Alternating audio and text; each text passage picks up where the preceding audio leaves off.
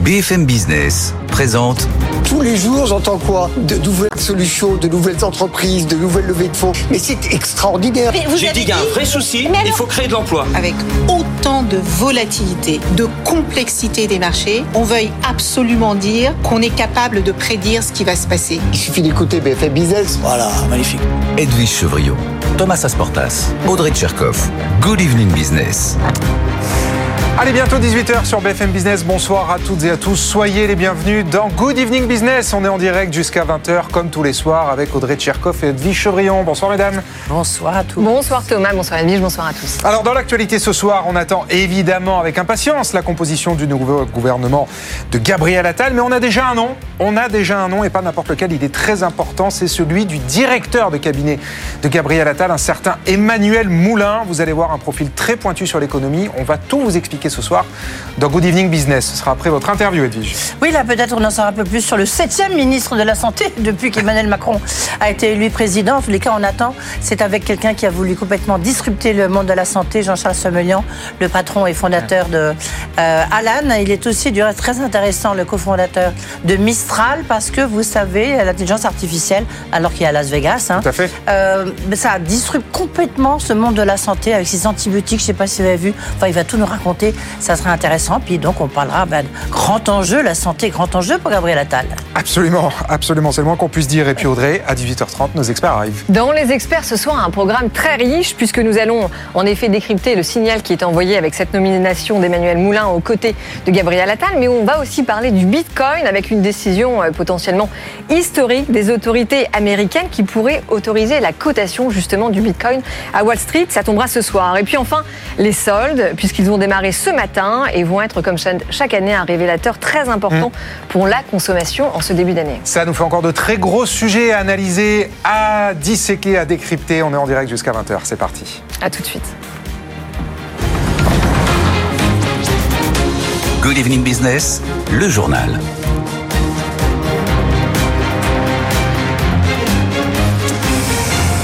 On commence donc avec la nomination d'Emmanuel Moulin comme directeur de cabinet de Gabriel Attal, un poste éminemment stratégique de Premier ministre bis en quelque sorte. Et son parcours, vous allez le voir, ne laisse place à aucun doute, c'est une pointure en économie. Caroline Morisseau. Emmanuel Moulin, c'est l'homme qui a été au cœur de toutes les crises ces 15 dernières années. En 2007, il est au cabinet de Christine Lagarde, rattaché à la finance quand éclate la faillite de Lehman Brothers. Il est ensuite conseiller de Nicolas Sarkozy à l'Élysée pendant la crise des subprimes, puis celle de la zone euro.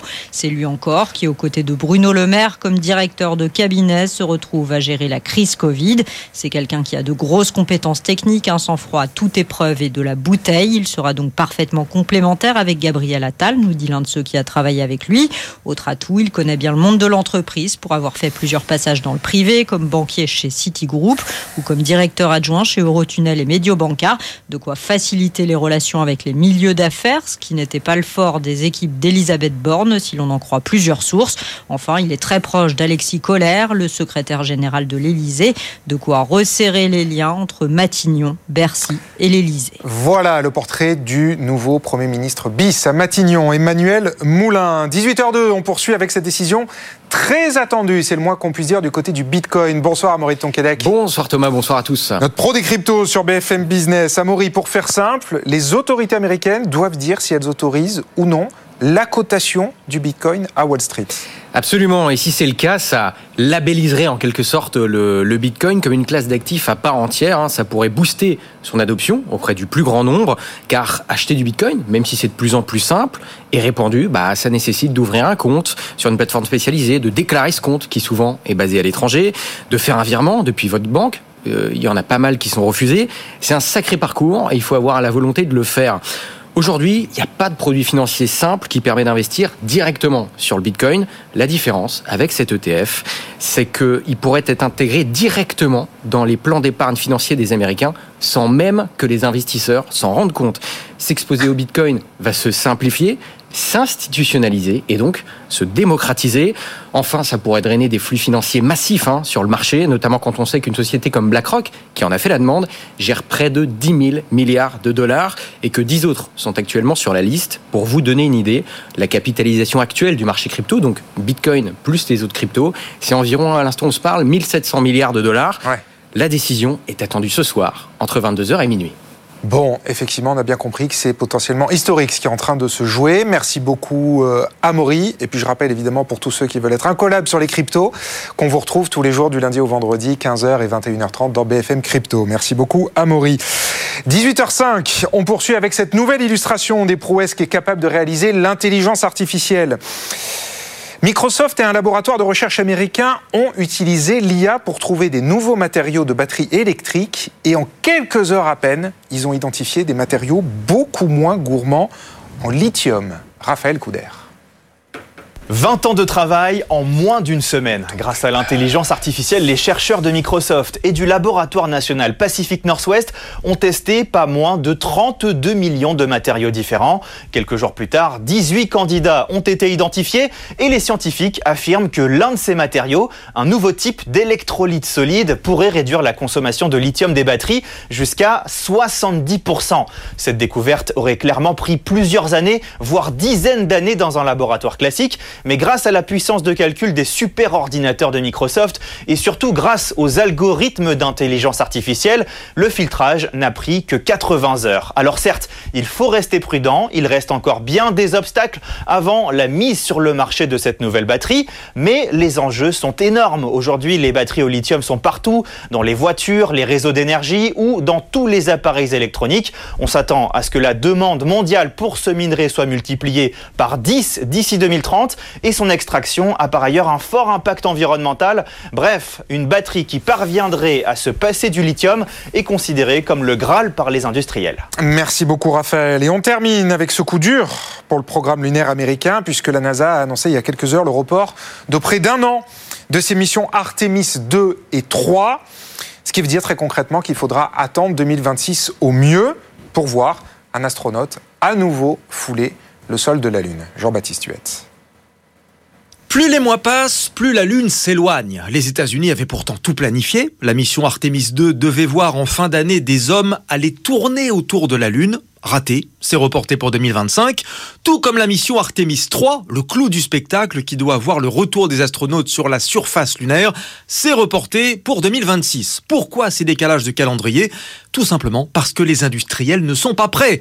SpaceX d'abord est loin d'avoir terminé la conception de son vaisseau lunaire Starship. Les combinaisons ensuite réalisées par Axiom Space et Collins Aerospace, les deux industriels sont confrontés à des casse-têtes techniques. Enfin la capsule européenne Orion qui doit envoyer les astronautes de la Terre à la station spatiale connaît, elle, des problèmes de bouclier thermique. Une situation finalement assez paradoxale, car si la NASA garde la main sur le développement et les grandes orientations du programme, elle se retrouve totalement dépendante du calendrier des entreprises privées qu'elle a sélectionnées. Si jusqu'à présent, les partenariats de la NASA avec les acteurs privés ont été couronnés de succès, notamment dans les fusées, pour les programmes d'exploration plus complexes, c'est une autre histoire. Bon, voilà, la Lune va attendre encore un petit peu. 18h07, on va sur les marchés. Les marchés où on retrouve Étienne Braque qui nous attend de pied ferme à Euronext pour la clôture des marchés. Bonsoir Étienne. On a un CAC qui n'a pas bougé à la virgule près aujourd'hui. Ah oui, puisqu'il clôture sur un zéro pointé, étale ce soir sur son niveau de clôture d'hier soir à 7426 points, de très faible volume. C'est vraiment une rentrée qui se fait euh, en douceur avant de grands rendez-vous majeurs, puisque ce soir à 21h15, vous avez le patron euh, de la fête de New York qui va s'exprimer, qui est très attendu sur euh, les baisses de taux à venir. Et puis dans le même temps, demain, une inflation américaine qui doit être publiée aux alentours de 14h30, qui est attendue aux alentours des 3%. Donc avant, vous avez les marchés qui sont dans l'attentisme, que ce soit en Europe, mais aussi aux États-Unis. Le pétrole qui se stabilise à 68 dollars et à 78 dollars et donc le CAC 40 qui clôture inchangé à 7426 points ce soir à la clôture. Merci beaucoup Étienne. Effectivement, pour l'instant un peu faux départ hein, sur les marchés. On va voir si ça se décante dans les prochaines heures. Dans un instant. Après la pause, Edwige Chevré, on reçoit son invité ce soir dans la grande interview, le président cofondateur d'Alan, Jean-Charles Samuelian. A tout de suite. BFM Business présente Edwige Chevrillon la grande interview. Bonsoir à tous, bienvenue dans la grande interview. On va parler de santé, d'intelligence artificielle, peut-être aussi euh, de politique, parce que la santé, c'est le deuxième très grand enjeu, paraît-il, pour Gabriel Attal. Bonsoir euh, Jean-Charles Samuelian. Bonsoir Edwige. Merci d'être avec nous. Vous êtes président et cofondateur euh, d'Alan. Alan, c'est une assurtech, comme on dit. Pardon, c'est, vous pouvez peut-être me soigner.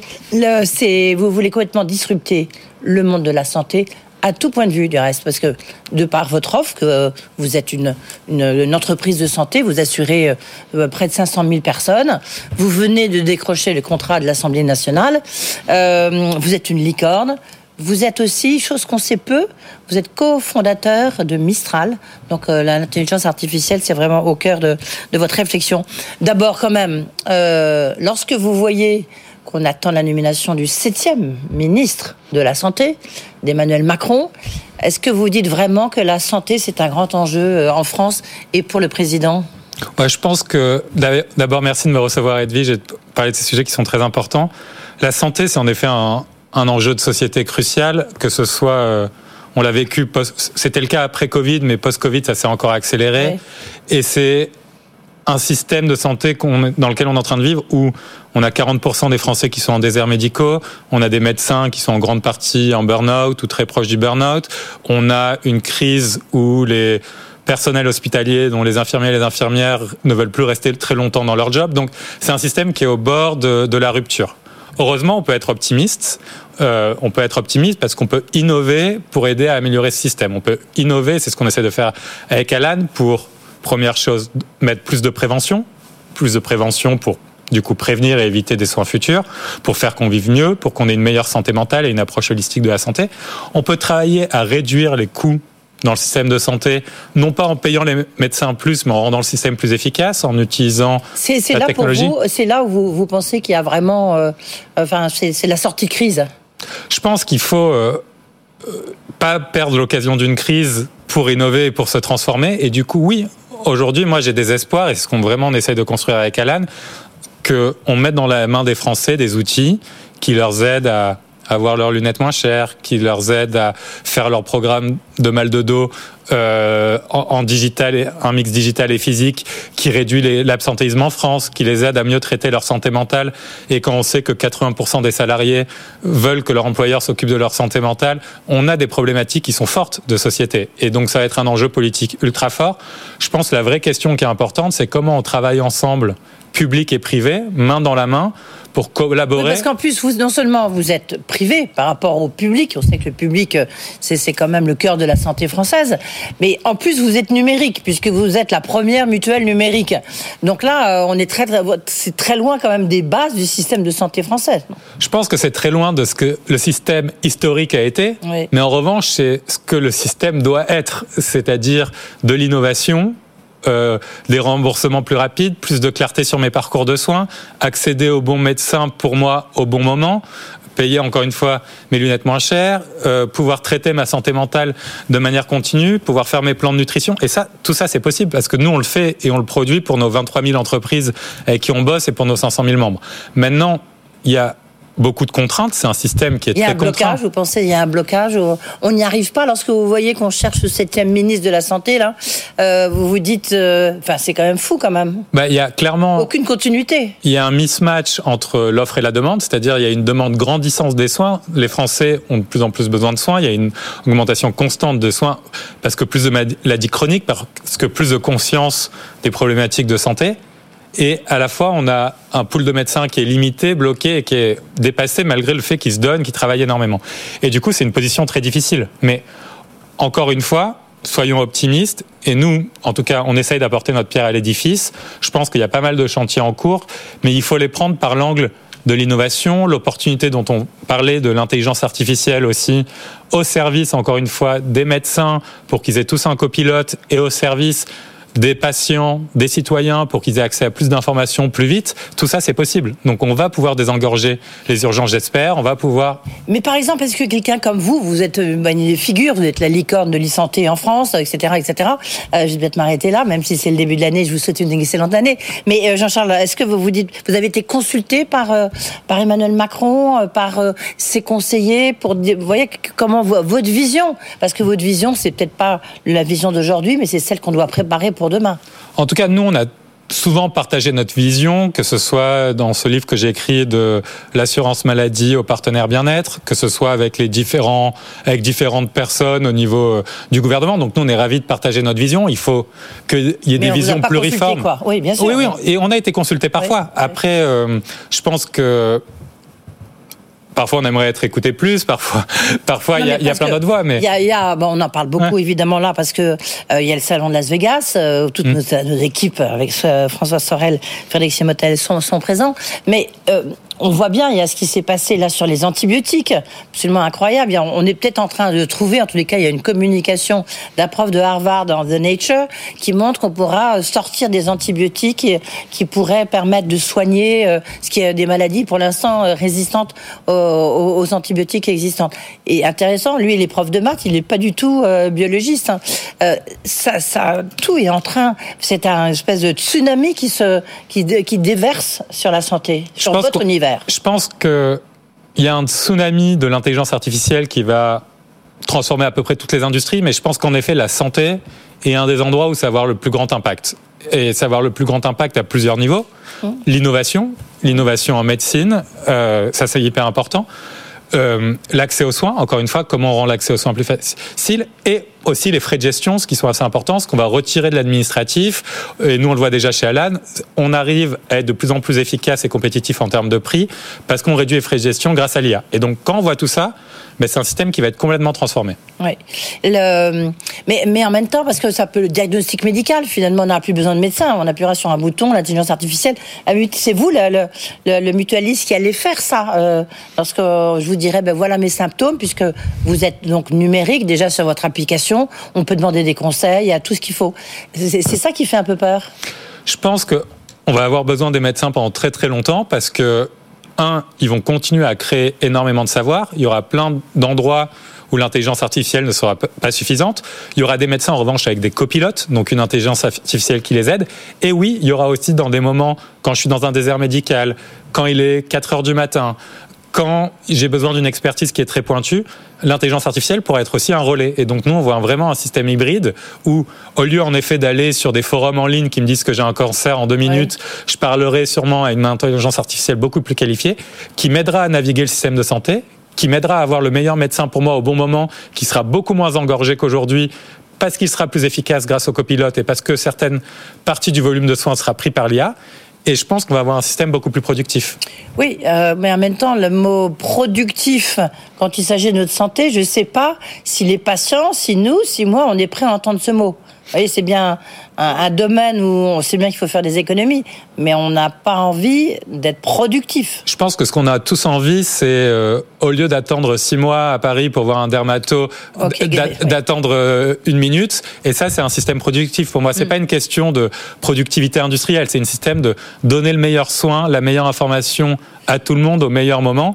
Et ça, en effet, la technologie va aider. Encore une fois, une technologie au service des médecins et une technologie au service des citoyens et des patients. Est-ce que sur le, quand même sur le diagnostic médical, sur votre diagnostic génétique, Hmm. euh, est-ce qu'il n'y a pas un risque? C'est-à-dire que l'intelligence artificielle, elle va prendre toutes vos données de vos arrière-arrière-grands-pères, arrière-grand-mères, vos neveux, vos machins, enfin vos enfants et tout.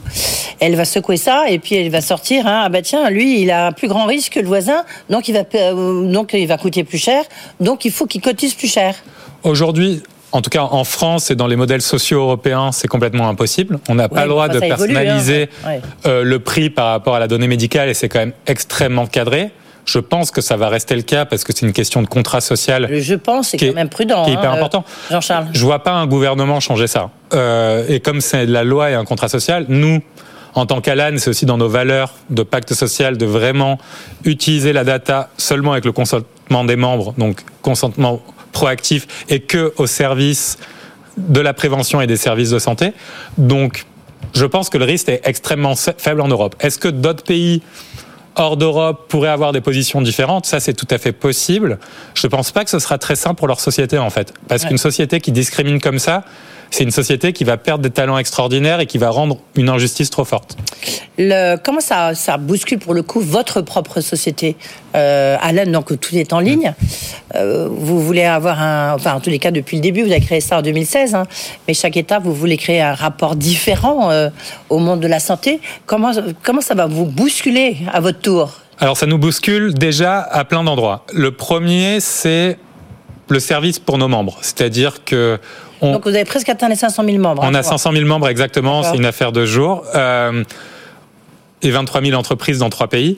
Alors, comment ça bouleverse? Le premier, c'est par exemple les remboursements instantanés. Quand vous prenez une photo d'une facture, vous avez le cash sur votre compte en quelques secondes. Ça, c'est grâce à l'intelligence artificielle. Quand vous chattez avec ou vous posez des questions à notre service client, réponse instantanée, un mix d'intelligence artificielle et d'humain. Donc ça, c'est la première chose, c'est le service. Le service médical aussi. Vous pouvez chatter et faire de la téléconsultation avec nos médecins. Là aussi, l'intelligence artificielle les aide en tant que copilote pour qu'ils aient des meilleures réponses et plus rapides. Notre intelligence artificielle peut vous faire des programmes de prévention personnalisés. Encore une fois, vous dites que vous avez un certain type de mal de dos. Notre kiné va vous faire un programme sur 30 jours avec l'aide de l'intelligence artificielle, des exercices qu'il faut adapter pour vous. Donc ça, c'est pour les services. Le deuxième point, c'est réduire les coûts de gestion. Donc on automatise plein de choses dans nos opérations qui font qu'on a des coûts de gestion de plus en plus faibles, de plus en plus d'automatisation et donc on est de plus en plus compétitif. Et le troisième, et c'est un changement de paradigme, c'est chacun des Alaneurs, donc des salariés d'Alan dans leur métier, on est quasiment 600 aujourd'hui, voit leur métier transformé. Que ce soit le Bah, marketing, dire le vous, design. Vous en virez le- euh, certains et vous en faites rentrer d'autres. bah, non, on recrute énormément, mais on les, tout le monde a des outils comme si tout le monde se retrouvait maintenant avec une équipe d'assistants ou d'aides qui les aident à faire plus. Et du coup, la boîte va de plus en plus vite. Donc nous, on a continué à recruter. On a recruté en 2023, on va continuer à recruter en 2024. Euh, Donc la boîte grandit en termes de salariés, mais chacun des salariés a un impact de plus en plus important parce qu'ils sont plus efficaces, plus créatifs, ils peuvent faire plus. Et du coup, ça élargit L'IA, en fait, permet à chacun dans la boîte quasiment d'être un entrepreneur. Et ça, c'est magnifique en termes d'innovation, c'est magnifique en termes de productivité, c'est magnifique en termes de créativité. Et comment faire? Parce que, en fait, euh, si vous êtes là, enfin, si Alan marche bien, c'est aussi les contrats d'assurance d'aujourd'hui, mais aussi c'est pour les vieux. Enfin, c'est- la société française est en train, enfin, aux Belges, parce que c'est aussi en Belgique et en Luxembourg. Mmh. Et en Espagne. Et en Espagne, pardon. Euh, donc c'est un, pays- un peuple qui vieillit. Euh, Est-ce que tout le monde sera fa- familiarisé à l'intelligence artificielle? Pas en, sûr. En gros, le rôle des innovateurs, c'est de rendre des technologies qui Ouais. sont abstraites et complexes ultra simples à utiliser. C'est ce qu'on fait de, avec Alan depuis le début. On a rendu ce monde de l'assurance santé et de la santé et de la prévention qui sont ubuesques parfois, extraordinairement simples. On l'a fait pour des gens de tout âge. Alan, on couvre, comme vous l'avez dit, maintenant l'Assemblée nationale, des entreprises de toute taille, de toute industrie, dans l'habillement, dans l'agriculture, euh, dans la restauration, l'hôtellerie, le conseil, enfin, tout- toutes les industries de tout âge. On a des retraités aussi. Et notre job, c'est de faire en sorte que cette technologie qui pourrait être abstraite soit extrêmement simple à utiliser. Et donc ça, c'est le bon design. Il y a des gens de tout âge qui utilisent un iPhone parce que c'est extrêmement bien designé. Et on doit arriver avec la même chose sur l'intelligence artificielle. Alors, la grande question maintenant, c'est quelle intelligence artificielle euh, générative utiliser? Euh, Je le disais en introduction, vous êtes euh, donc co-actionnaire, cofondateur de Mistral, donc d'Arthur Munch. La question, donc il y a une approche un peu différente d'OpenAI dont on a beaucoup parlé. Je ne vais pas vous réinterroger sur la crise de gouvernance, mais enfin en tous les cas, ça montre que vous êtes aussi dans un univers où il se passe beaucoup de choses. Euh, c'est pas Las Vegas, c'est Dallas parfois. mais est-ce que Qu'est-ce que qu'est-ce qui fait que Mistral, pour l'instant, ça reste petit par rapport à OpenAI? Il y a Microsoft qui met 14 milliards. Là, on a mis quoi? 500 millions, 500 millions dans, dans Mistral, ce qui en soi est beaucoup, mais c'est rien. Alors, Vous voyez ce que je veux dire Je sais qu'on aime bien souvent la, la course aux chiffres, mais euh, OpenAI a commencé avec des montants plus petits aussi au départ, et- etc. Ce que l'équipe de Mistral a démontré, qui est assez extraordinaire avec les deux premiers modèles qui sont sortis et les modèles qui vont sortir bientôt sans que je fasse trop de teasing, Oui, oui, c'est fin janvier, début février. J'espère qu'on en parlera dans la grande interview avec vous. c'est qu'ils arrivent à être Mm. extraordinairement efficaces en termes de capital investi pour sortir des modèles extrêmement bons. Et ça, c'est un peu leur talent, c'est par l'intelligence qu'ils ont en recherche, dans la manière dont ils entraînent les modèles, par la créativité qu'ils ont sur certaines de méthodes euh, d'entraînement, à entraîner des modèles qui sont très efficaces pour une fraction du prix des autres et qui sont plus performants. Et donc Ouais. ça, ils l'ont fait pour l'instant deux fois, ils vont le faire trois ou quatre fois d'après ce que j'ai vu. Et ça, mais si on arrive à voir ça en France où, un, on a levé 500 millions en six mois, hein. euh, ce qui est déjà des sommes énormes. Mais c'est déjà énorme en soi, non, bien Oui. sûr. Et la vie est longue. La boîte n'a que six mois pour l'instant. Ce que je veux dire, Oui, c'est mais, au euh, rythme où on va. La vie est longue et euh, comme vous dites, au rythme où on va, euh, un jour c'est l'équivalent d'une année euh, et encore euh, en 2023, quoi. Oui, mais c'est pour ça que le rythme de sortie de modèle de Mistral est assez extraordinaire, qu'on voit qu'il y a déjà des premiers contrats commerciaux qui sont en train de fait, d'être faits, que nous, avec Alan, on est ravis de travailler avec eux sur plein de sujets. Et moi, j'ai une ambition très forte et, et beaucoup d'espoir sur ce que Mistral peut faire. Après, ça va être un monde extrêmement compétitif, c'est sûr. Il faut continuer à attirer les meilleurs talents. C'est quoi, à votre avis, quelle est la, la- comment inciter les entreprises qui nous écoutent à utiliser justement Mistral et pas OpenAI? Je pense qu'il n'y a aucune autre réponse que que Mistral est le meilleur produit et c'est ce qu'ils sont en train de faire. Et le meilleur produit, c'est un En termes produit. de quoi?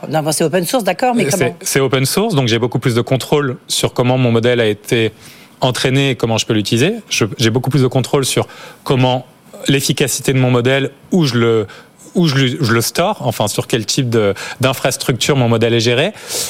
Et je vais avoir des outils qui vont me permettre que mon modèle soit beaucoup plus personnalisé aux data que j'ai dans ma boîte. Mhm. Et ça, c'est extrêmement différenciant, je pense. Et toutes les entreprises qui veulent se différencier devraient regarder ça. Et est-ce que de ce point de vue-là, euh, il n'y a pas une, euh, je sais pas justement, il y a une, une, euh, une team, une, une French team à, créer, à monter avec, euh, je sais pas, demander à l'administration publique euh, euh, de- de- d'utiliser justement euh, euh, Mistral, enfin de demander à Bercy euh, qui est là pour réindustrialiser la France. Vous voyez ce que je veux dire, c'est Bah, on est- de promouvoir, mais de, de faire qu'il y ait des contrats qui tombent, quoi. C'est ça qui est important. On espère que c'est ce qui va se passer. Et encore une fois, je pense que ce qu'on veut, c'est aussi que notre administration soit compétitive. Donc, il faut qu'ils prennent les modèles qui sont les meilleurs. Et je pense que Mistral va faire les meilleurs modèles pour eux. Mais oui, c'est clairement win-win de faire ça. Est-ce qu'en en conclusion, Jean-Charles Samuelan, euh, d'abord, un, une question très importante sur Alan, euh, quand même, parce que là aussi, je parle de la fonction, administration, fonction publique, vous avez décroché l'Assemblée nationale, parce que maintenant, il y a une loi qui fait que c'est des, c'est des contrats collectifs et non plus euh, individuels, donc ça bouscule complètement euh, la fonction publique et vous devenez euh, ben, des gros, gros, gros euh, euh, clients, enfin, pas, oui, de la fonction publique. On veut en effet être euh, le partenaire santé de la fonction publique et des agents, des agents de la fonction publique. On a eu cette première victoire avec l'Assemblée nationale. Il y a quelques mois, là, et on est, on est très fiers de ça. Il y a beaucoup d'appels d'offres en cours des différents ministères sur lesquels on se positionne. On pense être le partenaire parfait parce que, comme vous le dites, c'est la première fois qu'on passe en contrat collectif et il y a très peu d'entreprises en fait qui ont su ajouter des centaines de milliers de personnes sur les c'est ce que dernières faisait années. la MGEN, en l'occurrence, oui. Et, mais, mais en individuel et pas en collectif. Nous, on le fait en collectif. Et donc, pour la fonction RH de toutes ces administrations, en fait, ils n'ont jamais eu à gérer la complexité des contrats collectifs.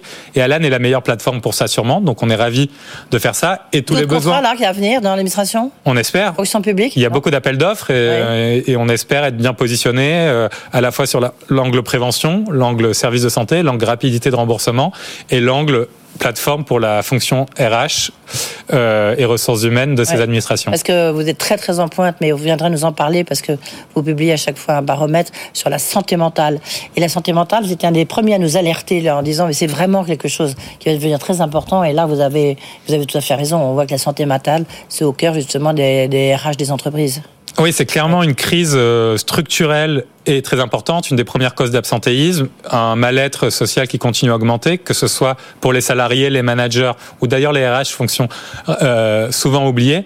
Et on essaye du coup, nous, d'accompagner les entreprises sur ce sujet-là, à la fois en éduquant, brisant les tabous, et après en donnant des outils, que ce soit à titre individuel, accès à des thérapeutes dans mon app d'Alan, accès à des programmes digitaux, accès pour les managers et les RH. Merci beaucoup, euh, Jean-Charles, Jean-Charles Samuelian, le, donc le euh, cofondateur, euh, patron de Alan, avec euh, ce tsunami de l'IA sur la santé, mais pas que. 2024 sera vraiment l'année de l'intelligence artificielle, c'est clair. J'en suis convaincu. Merci beaucoup, Edwige. Merci, Jean-Charles. Tout de suite, euh, à l'essentiel de l'info avec Thomas Asportas. BFM Business, l'info éco. 18h30 sur BFM Business, la zone euro a peut-être touché le fond, d'après l'allemande Isabelle Schnabel, membre du directoire de la Banque Centrale Européenne. Mais elle ajoute que les perspectives économiques à court terme restent très faibles. Le vice-président de la BCE, Luis de Guindos, s'est lui aussi exprimé dans la journée. Et déclare que la zone euro est peut-être entrée en récession technique au second semestre 2023. Les indicateurs ont été médiocres en fin d'année. Fin de citation. La désinformation est l'un des risques majeurs pour cette année, d'après le forum de Davos, avec l'explosion de l'IA et des élections aux quatre coins du globe pendant toute l'année. C'est ce qui ressort du rapport sur les risques mondiaux, qui pointe aussi la crise du coût de la vie et le retour des guerres. BFM Business sera sur place à Davos toute la semaine prochaine pour vous faire vivre l'événement. Et on termine avec cette nouvelle vague de licenciements chez Amazon qui annonce des centaines de suppressions de postes dans ses activités Prime Video, cinéma et jeux vidéo avec sa chaîne Twitch. L'entreprise, vous le savez, a investi des fortunes ces dernières années pour racheter les studios MGM et pour développer notamment la série du Seigneur des Anneaux, mais qui n'ont pas payé, ou en tout cas pas assez. Amazon avait déjà supprimé l'année dernière plus de 27 000 emplois. Et c'est donc pas fini. Allez, bientôt 18h32, on marque une pause et dans un instant, eh ben c'est parti pour le débat de Good Evening Business avec Edwige Chevrillon, Emmanuel Le Chypre et bien sûr Audrey Tcherkov. A tout de suite. Good Evening Business. Actu, expert, débat et interview des grands acteurs de l'économie. 18h35 sur BFM Business. Euh, bienvenue dans les experts du soir. Euh, Emmanuel Le Chypre, vous nous avez rejoint. Bonsoir. Bonsoir. Edwige Chevrillon, bien sûr, vous êtes resté avec nous. Nous allons tout de suite euh, parler de ce choix d'Emmanuel Moulin comme directeur de cabinet de Gabriel Attal. Alors on le sait, on en a entendu parler toute la journée. C'est un profil ultra pointu, en tout cas en économie. Il était jusqu'ici euh, directeur du Trésor à Bercy, très proche de Bruno Le Maire, évidemment. C'était son directeur de cabinet quand il a été nommé à Bercy euh, en 2017. Et puis avant cela, il a même été au cabinet de Christine Lagarde euh, à Bercy, et puis aussi conseiller économique, rappelez-vous, de Nicolas Sarkozy quand il était aux affaires. Donc, un profil aux côtés de Gabriel Attal, donc très éco. Quel signal ça envoie? Emmanuel Le Chypre. Bah, c'est un signal, alors très éco, oui, bien sûr. Euh, un signal euh, très euh, Bercy, surtout.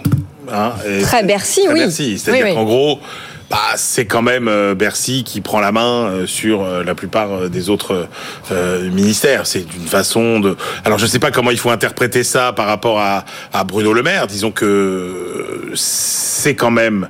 Euh, pour Bruno Le Maire, s'il reste à Bercy, euh, la ligne directe avec euh, que Matignon. Donc, ce qu'on, c'est une façon quelque part de le, de le rassurer. Oui. Ou alors, ça veut dire que finalement, l'économie maintenant, euh, c'est Bercy et que Bruno Le, c'est, c'est Matignon, Matignon. et que Bruno Le Maire peut vaquer à d'autres euh, occupations, ce qui ne lui déplairait euh, sans doute pas euh, du côté euh, des relations internationales, euh, par exemple. Vous Voire- pensez à voire quoi les deux- Bah, voir les Vous deux- pensez à quoi voir de- ah bah, Aux européennes Quai d'Orsay, ouais, bon. Ah non, non, non, je pense qu'il serait intéressé. Ça, c'est l'Arlésienne, oui, on Ah, l'a le vu il y a des FMI, années. non, pardon, bon. par le FMI. Enfin, on Bah, dit que c'est l'intéressant. alors Après, après, il le faut Quai que le poste soit d'Orsay, oui. disponible Ouais. et qu'ils veulent bien la Français à Washington. Oui, parce que pour le moment, la ça, place c'est pas très, hypothétique parce qu'effectivement, moi, j'ai l'impression que euh, l'un des, des, des, des, des grands Français euh, patrons du Fonds monétaire international a quand même en partie euh, sonné. Vous savez que la répartition, euh, logiquement, c'était euh, euh, le Fonds monétaire international à un Européen et la Banque Oui. mondiale à un Américain. Ouais. Euh, là, maintenant qu'on a élargi les profils européens, ça, ça paraît quand même de plus en plus, euh, de plus en plus compliqué. Donc après, Bruno Le Maire, il peut avoir envie de, de faire plein de choses. Hein. Il peut avoir envie d'aller dans le privé. Il peut Oui, non mais alors Edwige, parce que je vous pose la question, est-ce que ça veut dire que enfin euh, on s'attaque à ce mur de dette et au déficit et au compte Non, mais là, on n'en est pas là. oui. Ou, ou est-ce que ça veut dire, enfin, ou est-ce que c'est un désaveu et justement on récupère euh, Non, non, les, c'est aucun les cas un désaveu. Moi, moi, moi, je pense si on fait une analyse un peu politique et machiavélique, quand même, je pense que c'est un très beau coup qui a été fait, euh, soit par Emmanuel Macron et ou Gabriel Attal, parce qu'il faut quand même voir que euh, Bruno Le Maire et Emmanuel Moulin, c'est les Dupont et les Dupont de, de, de, de Bercy. C'est-à-dire que vous pouvez pas sortir, Inséparable. vous pouvez pas. euh, vous allez à Davos, vous allez euh, à un forum, vous allez à une conférence de presse, euh, vous allez prendre un petit déjeuner à Bercy. Il y a toujours, même aujourd'hui où n'est plus le directeur du cabinet de Bruno Le Maire, il y a toujours euh, Emmanuel Moulin, directeur euh, du Trésor. On, on voit que c'est vraiment, euh, ils ont tout fait ensemble. Et là, tout d'un coup. Il va chez Gabriel Attal, parce que c'est quand même, il va chez Gabriel Attal, directeur de cabinet de, de. Matignon. Euh, c'est au moment où on ne sait toujours pas si Bruno Le Maire reste ou pas à Bercy. Alors il y a un autre aspect vie qu'on peut pas, qu'il faut absolument quand même euh, souligner, c'est qu'il y a une personne avec laquelle euh, euh, Emmanuel Moulin s'entend au moins aussi bien qu'avec Bruno Le Maire. et Alexis avec laquelle- Collère. Voilà. Bah oui. Et avec laquelle il a encore plus de complicité sans Mais doute oui, sauf qu'avec qu'Alexis Bruno. Collère, a priori, Lui aussi il- remplacé. Alors on parle du secrétaire général de l'Élysée, oui. Et la réalité, c'est que effectivement, euh, c'est rarement le euh, Premier ministre lui-même qui choisit son directeur de cabinet. Oui, mais en même temps, Gabriel Attal, il l'a connu. Euh, il Oui. l'a- connu très bien lorsqu'il était oui. euh, ministre des, des Comptes publics. hein. À Bercy, il l'a vu, il connaît tout, il connaît tous les sujets, euh, il est incollable, il est. c'est- c'est- c'est Alors, il connaît c'est tous les sujets C'est d'économie. une machine de guerre. Ah ben d'économie complètement. Mm. Mais donc, il va garder euh, sa, la, sa directrice de cabinet qu'il avait à l'éducation nationale. Ouais. On sera une co-direction. C'est ça. Mais le côté Attendez. économique. Mais donc, ça veut dire qu'il il peut se passer quand même. Enfin, on peut se passer un peu, un peu quand même de Bruno Le Maire. Bah, c'est ça la question que j'allais vous poser. C'est- est-ce qu'on va avoir deux pilotes ça. économiques Non, il y a On va pas avoir de un pilote. Paul Matignon avec Attal qui vient, qui a passé une année à Bercy quand même en tant que ministre des Comptes publics et Emmanuel Ouais, mais Moulin et aussi Bruno Le Maire. Oui, oui, mais ça veut. On a Moi, quelque part deux même- pilotes pour euh, driver l'économie, Ouais, non? je, je- je pense que c'est une manière. J'ai presque envie de dire c'est un peu excessif, mais c'est presque une mauvaise manière faite à Bruno Le Maire. Ah ouais, on lui tord un peu le bras. Ouais. Ah oui, donc vous, vous le voyez comme. comme- Moi, je le vois un peu voilà, comme ça. quand mais même.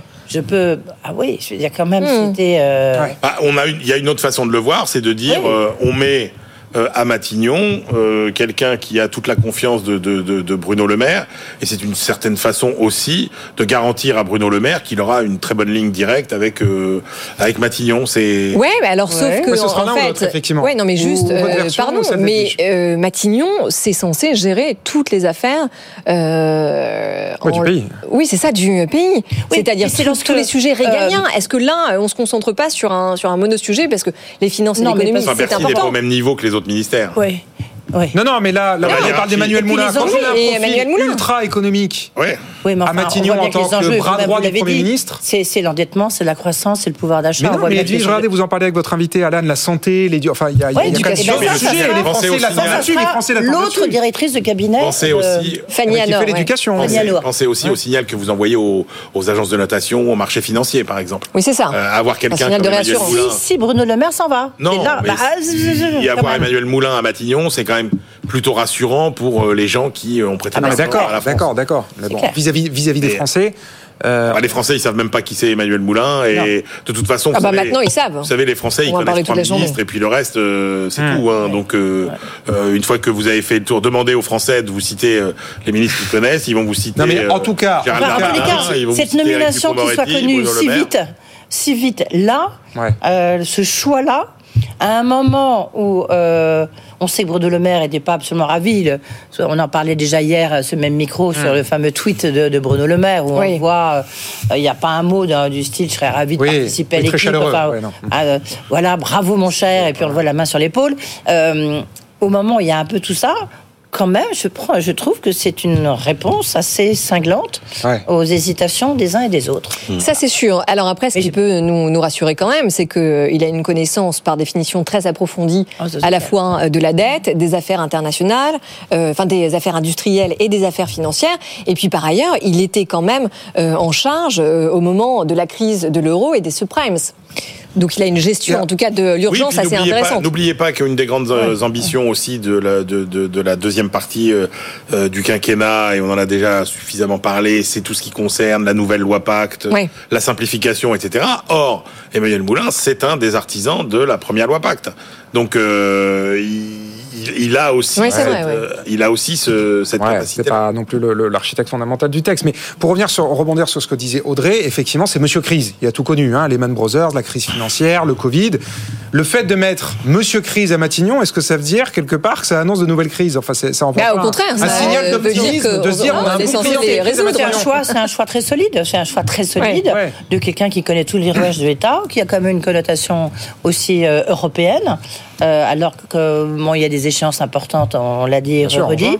Donc, euh, c'est en, en soi, c'est un très bon choix. Souvenez-vous, lorsque Manuel Valls a été nommé Premier ministre, je m'en souviens, je l'avais posé la question euh, à un BFM politique sur les, ces grands choix économiques. Il n'était pas encore, euh, il était encore ministre, il n'était pas encore Premier ministre. Oui. Il me dit, moi, l'économie, j'y connais pas grand-chose. Ouais, Donc, euh, euh, lorsqu'il est devenu de Premier ministre, qu'est-ce qu'on a mis? Véronique Bédag, qui est aujourd'hui à la, à la tête euh, de Next City, qui elle connaissait très bien euh, les, les dossiers économiques. C'est une manière de l'épauler. Euh, donc euh, là, on est un peu dans une connotation là avec un profil très puissant, mais effectivement plus euh, Oui. plus économique. que que, que- que- bah, remarquez un Jean-David Bronxel, euh, Jean-Denis Combrexel, Jean-Denis Combrexel, pardon. qui était l'éphémère, euh, ouais, Oui, lui, directeur de juriste, cabinet. grand- oui, ben, là, un Ouais. grand spécialiste de l'emploi. Enfin, Oui, bon. social et travail. Alors effectivement, euh, Là, pour le coup, on envoie des messages différents. C'est-à-dire qu'entre Emmanuel Moulin à l'économie, effectivement, son binôme Fanny Anor à l'éducation, on voit bien que c'est les deux priorités affichées tout de suite par Matignon.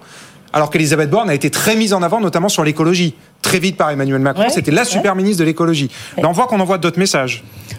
Non, Emmanuel? Euh, oui, on envoie euh, d'autres messages effectivement. Puis il y a aussi un, euh, une majorité à, à- à- enfin une majorité, des majorités à trouver, euh, puisqu'il n'y a pas Oui. de majorité à l'Assemblée. Or, euh, Emmanuel Moulin, c'est plutôt quelqu'un euh, avec qui la droite saura discuter, puisqu'il faut rappeler qu'il a quand même euh, euh, autant. Il a été euh, service dit- on- à Nicolas Sarkozy à l'Élysée Voilà, on en 2009. dit qu'il a un parcours parallèle avec celui d'Alexis Kohler, mais Alexis Kohler plutôt à gauche et Emmanuel Moulin plutôt à droite, puisqu'il a été euh, effectivement chez Nicolas Sarkozy, il a été directeur adjoint du cabinet de Christine Lagarde, etc. Donc, euh, c'est même politiquement, c'est un, signal euh, qui a du sens. Oui, et puis et je pense oui. par ailleurs que dans l'opinion publique, ça va jouer aussi, puisque euh, on l'a vu avec les récents sondages. Finalement, la, la priorité sur l'écologie, elle dégringole dans les sondages, euh, notamment par rapport aux entreprises, mais aussi par rapport aux citoyens, parce que euh, l'obsession, c'est le manque de pouvoir d'achat. Euh, et donc, euh, enfin, il faut aussi euh, d'ailleurs expliquer pourquoi est-ce qu'on parle autant de cette nomination du euh, directeur de cabinet. hein. C'est quand même un des postes, un des quatre postes, je dirais, les, les plus exposés du gouvernement, avec euh, le président, Bah, le la secrétaire, voilà, c'est la guerre général de l'Élysée, C'est euh, le poste ministre. pire. Et voilà, c'est le chef de Bah, gare. oui. En tout cas, il a plus de poids que euh, l'ensemble des ministres. absolue. C'est pire que d'être. euh, c'est plus intense que d'être. euh, C'est l'enfer de l'enfer de Matignon. Ouais, c'est-à-dire que c'est pire. Bah, c'est que lui ce- qui est censé diriger cette C'est pire que secrétaire général de l'Élysée, parce que le, le secrétaire général de l'Élysée, il arrive à la limite après, euh, encore dans la gestion des problèmes quotidiens. ça- ça dépend. Donc, Euh, en général, avec le l'ère Macron, secrétaire- c'est pas, c'est pas complètement le cas. Parce Non, que mais les en- scolaires, en- euh, ils en ont général, tout géré, le- y compris les en général, le nominations de secrétaire- N-4. Mais en général, de- En général, raison. le secrétaire général de l'Élysée, il est moins souvent réveillé la nuit que euh, le directeur de cabinet du Premier ministre. Oui. Euh. Voilà. Mais Alors, euh, Bon, ce qui est sûr aussi, vous parlez de Jean-Denis Combrexel, là, avec Emmanuel Moulin, on a un profil qui n'a rien à voir. Que ce soit lui ou surtout Aurélien Rousseau, qui Oui. lui, pour le coup, aura fait au moins une bonne année aux côtés d'Elisabeth Borne. Oui, il est- Effectivement, là, on a un casting qui tranche avec le précédent.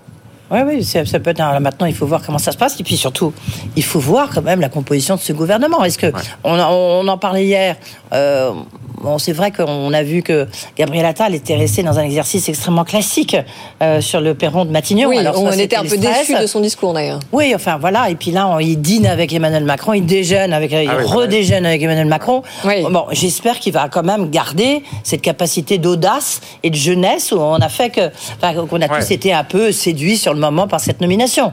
S'il oui. devient le clone de Emmanuel Macron, bah, à ce moment-là, euh, Ouais, ça ne servira pas à grand chose. Sur la composition, en tout cas, du, du Oui. futur euh, Ah, gouvernement, on a vu que Gérald Darmanin était confirmé. Non, l'a non, non, il s'est confirmé. Ouais, Enfin, il s'est confirmé. Petit peu différent quand même. Bah Il a oui, dit, je enfin, reste le- le ministre, résultat est euh, le même. Ouais. Oui, c'est lui qui a Ah annoncé bah la non, non, non, c'est pas, du- c'est pas du tout. Non, mais attendez, non. il, la n'aurait pas chose. pris le risque d'annoncer quelque chose si c'était pas euh, Bah, gravé dans le marbre. montre qu'il s'affranchit, s'affranchit de Gabriel Attal. Non, non, mais c'est- important hein, quand même, la manière dont il l'a ouais, fait. Ouais. Et puis je sais pas si vous avez regardé la visite ou pas. Oui. Là. Un peu tendu. au un commissariat. Au commissariat. Ah bah oui, les deux la, rivaux, tête de, la tête de Gérald Darmanin euh, valait quand même. Pas très heureux, tout le monde en effet. De regarder les images. hein. Euh, il fait un peu une drôle de tête. Pourquoi? Parce que tous les micros qui d'habitude étaient tournés vers lui, maintenant sont tournés vers Gabriel Attal. Évidemment. Bon, en tout cas, ce nouveau Matignon fait causer depuis hier, que ce soit le Premier ministre et même son euh, directeur de cabinet. Et on n'a pas causer. fini d'en parler. Bon. Euh, on- un sujet euh, qui n'a pas fini de faire causer aussi, c'est euh, la consommation. Est-ce que ça va repartir? L'inflation est censée rentrer dans le rang. On se pose la question puisque les soldes, même si c'est plus ce grand rendez-vous que ça a été, euh, ont démarré aujourd'hui. Euh, bon, ce qui est sûr, c'est que ça fait plus vraiment euh, plaisir à qui que ce soit, ni aux commerçants ni aux clients. Plus personne se rue euh, sur ces soldes, mais ça reste quand même un bon indicateur de la reprise ou pas de la consommation cette année. Est-ce que vous, vous achetez justement le scénario qui est vraiment la, la pierre angulaire de Bercy cette année L'inflation reflue. Du coup, les gens regagnent du pouvoir d'achat, se remettent à consommer et ça relance la machine? Vous- Emmanuel. alors, oui, il y a quand même un socle de. C'est un peu le premier révélateur, ces soldes. Alors, alors ces soldes.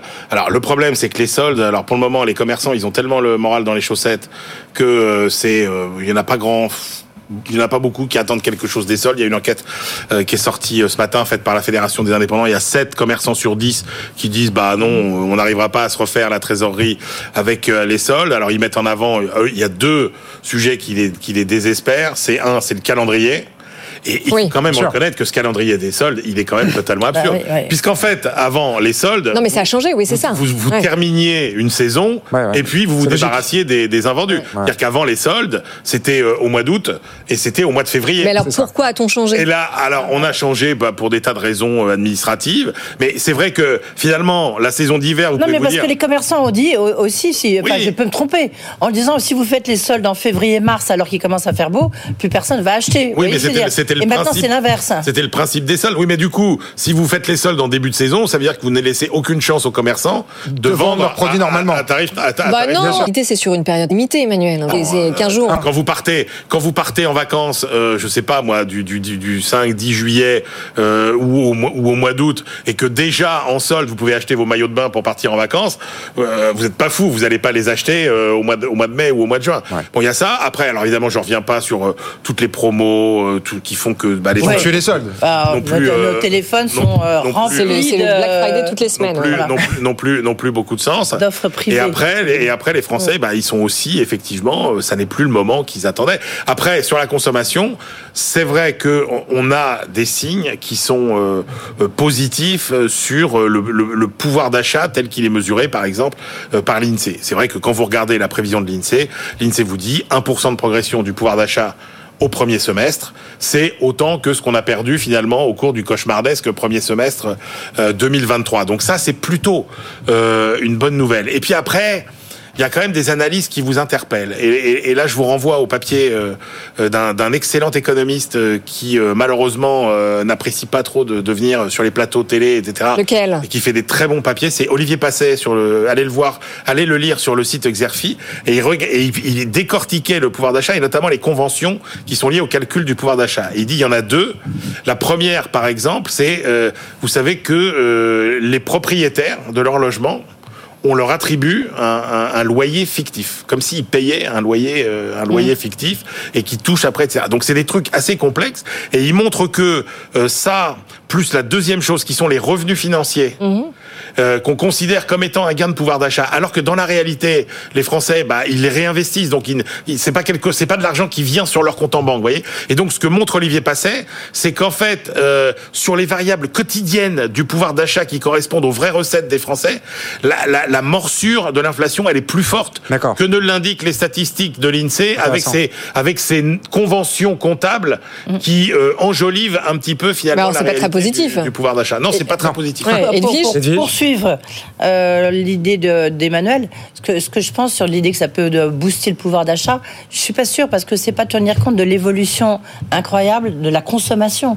Il faut quand même voir pour les grands magasins, genre Galerie Lafayette et autres, c'était 40% de leur, leur chiffre d'affaires, euh, y compris pour certains commerçants, les soldes. C'est- absolument énorme.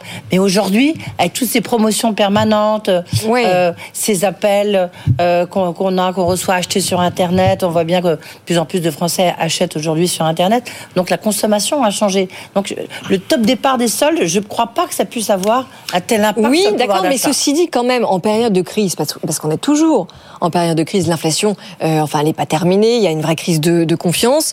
Euh, les euh, promotions sont susceptibles justement de créer un rebond Oui, mais en termes le, de le vente. ressort qui est cassé aussi, c'est le ressort de, euh, de, de, de, de, de, de la philosophie de consommation. Oui, Et que ça. finalement, les soldes, c'est quand même encore, euh, finalement, euh, les derniers soubresauts de euh, la, La surconsommation, surconsommation.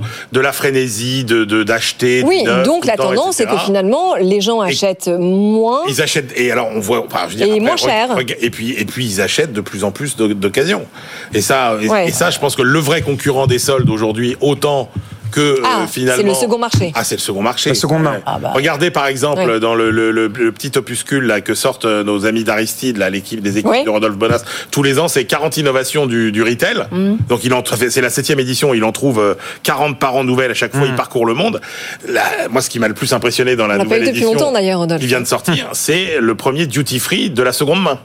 Ah oui. C'est- Ouais, c'est-à-dire Ah oui. qu'en en, Bah, gros. regardez, les- oui. Et, et- et franchement, ça c'est aussi quelque Mais chose. c'est vrai que même tout- toutes les grandes enseignes euh, s'y mettent.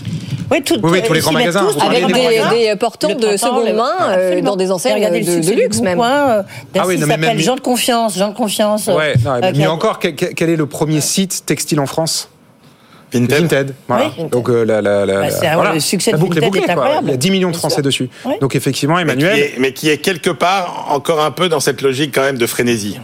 On est, on Oui, est- mais c'est le est- couronnement de la seconde main. C'est-à-dire qu'on a recyclé le concept d'occasion. Avant, occasion, Ouais. ça faisait cheap. Maintenant, on dit seconde main, ça fait plus chic et plus légitime, quelque part. Et comme vous le dites, le fait que les marques de luxe elles-mêmes s'y mettent, c'est Ah oui. c'est impensable. Que les marques les plus prestigieuses au monde Ouais, ouais, tout à fait. aillent sur ce terrain des, des- des- des objets usés ou en tout cas déjà utilisés. On parle de Vinted, il y a Vestiaire Collective, il y a Kering qui est devenu actionnaire de ça. Enfin, ça traduit là- aussi une évolution de la consommation. là, pour le coup, vous avez qui n'a rien fait- à voir avec les soldes, pour le coup. Vous avez un autre phénomène. euh, euh, en plus sur le, le- le- les marques de très de, de grand luxe, c'est que pour le coup, on n'est pas on n'est pas du tout sur la même logique que l'occasion, euh, que, le, que, que, le- que la revente de de fripe entre guillemets. Hum. C'est que là, vous êtes sur de l'occasion qui ressemble plus à de la voiture de collection. C'est-à-dire en gros, vous avez Hum. des tas d'articles qui valent plus cher euh, sur ce marché de, de l'occasion. Ah, ça, c'est encore autre chose. Bah, vous êtes un prenez- grand spécialiste, Prenez euh, tout un tas, Emmanuel. Vous avez tout un- raison. prenez tout un tas Vous de sacs à main de très grandes marques. Chanel, pour ne pas le citer. Par- pour ne pas les exemple. citer, par exemple. Ou, la, bah, Vous vous atteignez- Hermès. bah, vous atteignez des prix sur le marché de l'occasion qui sont incroyables. Ouais, tout à fait. Oui, bah oui, non, mais c'est la rareté. si vous avez vu ça tout à l'heure, euh, c'est la Poste. Ouais. La Poste Ouais. est en train de créer, des tests, hein, Ouais. des cabines d'essayage dans, au sein même de la Poste parce qu'ils se sont rendus compte que Les gens euh, qui viennent. Pour essayer quoi bah, Les gens. Ce qu'ils reçoivent. Les colis. Les colis. C'est viennent chercher leur idée. colis. C'est génial, ça. Ils ouvrent leur colis, ils essayent, et en tous les cas, ils, ils reviennent très souvent. Ben euh, oui, ben une bien heure sûr. après. Tout à fait. Voilà. Et bien là, l'idée, c'est de faire des cabines d'essayage. Ils essayent et hop, comme ça, ils peuvent leur envoyer tout de suite. Ouais.